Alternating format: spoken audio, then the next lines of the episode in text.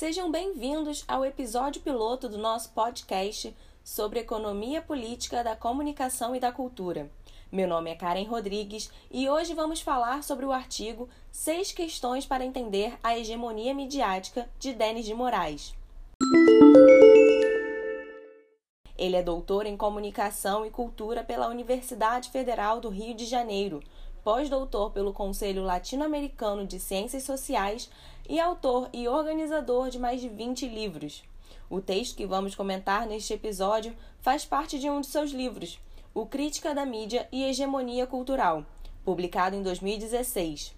Na obra, Denis de Moraes aponta seis pontos sobre hegemonia midiática, para que o leitor entenda o cenário da mídia no Brasil, principalmente no cenário atual em que vivemos. A primeira questão que Moraes cita é o fato da concentração da mídia, dos processos produtivos e dos esquemas globais de distribuição e comercialização estarem nas mãos de grupos empresariais, que têm como objetivo principal o lucro. O autor afirma que os conglomerados midiáticos têm posse dos meios de produção, da infraestrutura tecnológica e das bases logísticas, e que a digitalização agravou a concentração e a oligopolização dos meios midiáticos.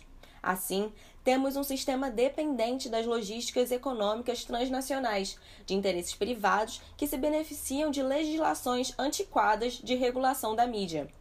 O segundo ponto do autor é o modo como a mídia aplica o agendamento, ou seja, como a mídia decide promover certas informações e omitir outras, determinando quais assuntos farão parte das conversas dos consumidores de notícias. Seria o modo como a mídia pauta as rodas de conversas diariamente. Moraes ainda diz na página 112 que o sistema midiático demonstra capacidade de fixar sentidos e ideologias, selecionando os conteúdos que, a seu critério, devem ser vistos, lidos e ouvidos pelo conjunto do público. Ele também fala que há regras e políticas que conformam a produção midiática, uma vez que as informações noticiadas pelos meios de comunicação, TV, rádio, jornais, devem ser inteligíveis ao leitor. Na terceira questão, ele aborda os sistemas de glorificação do mercado capitalista e como a mídia é subordinada ao lucro e à rentabilidade. Denis de Moraes registra que as corporações midiáticas são movidas por quatro aspectos que elas produzem. São eles a ordem do consumo, os domínios monopólicos, a logística financeirante e as hegemonias instituídas. Moraes é bastante claro ao dizer, no quarto ponto, que a grande mídia subestima e ignora as reivindicações de movimentos sociais e das minorias. Elas são desqualificadas com o argumento de que defendem propostas radicais, extremistas e populistas. Para ele, a mídia tenta reduzir ao mínimo o espaço de circulação de visão alternativas e contestadoras, mesmo que elas continuem se manifestando, se relaborando e resistindo. Assim, a opinião pública é induzida ao convencimento de que só tem relevância social aquilo que se expõe em telas e monitores. Em seu quinto e penúltimo aspecto, da hegemonia midiática, Denis de Moraes fala da maneira que a mídia se apropria de diferentes vocabulários para objetivos particulares. O autor diz que o objetivo é levar a opinião pública a entender diferentes pontos de vista da realidade tanto política quanto social, econômica e geopolítica, apesar de os significados estarem distorcidos por eles próprios. O pesquisador ainda cita o pai da linguística moderna e ativista político norte-americano, Noam Chomsky, que usa como exemplo a manipulação do governo norte-americano à palavra terrorismo.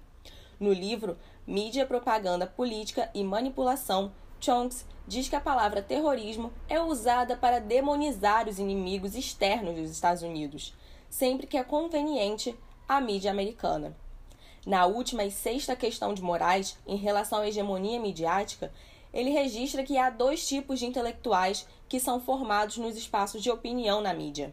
O primeiro é o intelectual da própria empresa, que está em sintonia com certos ideais e valores como os editores, os editorialistas e os repórteres especializados, que acabam se tornando articulistas ou colunistas.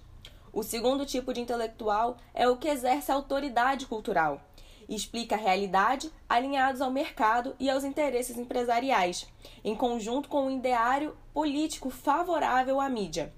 Essa categoria de intelectual é dada aos especialistas de fundações e institutos privados, como economistas, ex-ministros, analistas de mercados, entre outros.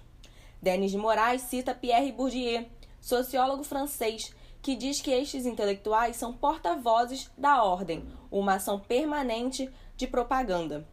O autor também remete ao filósofo político brasileiro, Carlos Nelson Coutinho, que afirma que a mídia está criando seu intelectual orgânico, alguém que ela projeta como intelectual, com menos autonomia e menos criatividade. Ou seja, a mídia prefere usar especialistas que não trazem riscos aos ideais da corporação. Concluindo o texto, Seis Questões para Entender a Hegemonia Midiática, Denis de Moraes nos mostra que a grande mídia só expõe o que for de interesse político, econômico e social para ela. A opinião pública é produzida através dos grandes meios comunicacionais, dando relevância apenas ao que for favorável a eles. As corporações operam para reproduzir o capitalismo e, por isso, elas subestimam e ignoram as reivindicações sociais e os profissionais destes meios não podem questionar o processo e devem permanecer em uma neutralidade analítica, algo que merece a nossa atenção como brasileiros e pesquisadores. Então, ouvinte, este foi o episódio piloto do nosso podcast sobre economia política da comunicação e da cultura. Se você quiser saber mais sobre o assunto, visite nosso site EPCC e o nosso canal no YouTube, o EPCC Brasil. E curta nossa página no Facebook, EPCC Economia Política da Comunicação e da Cultura.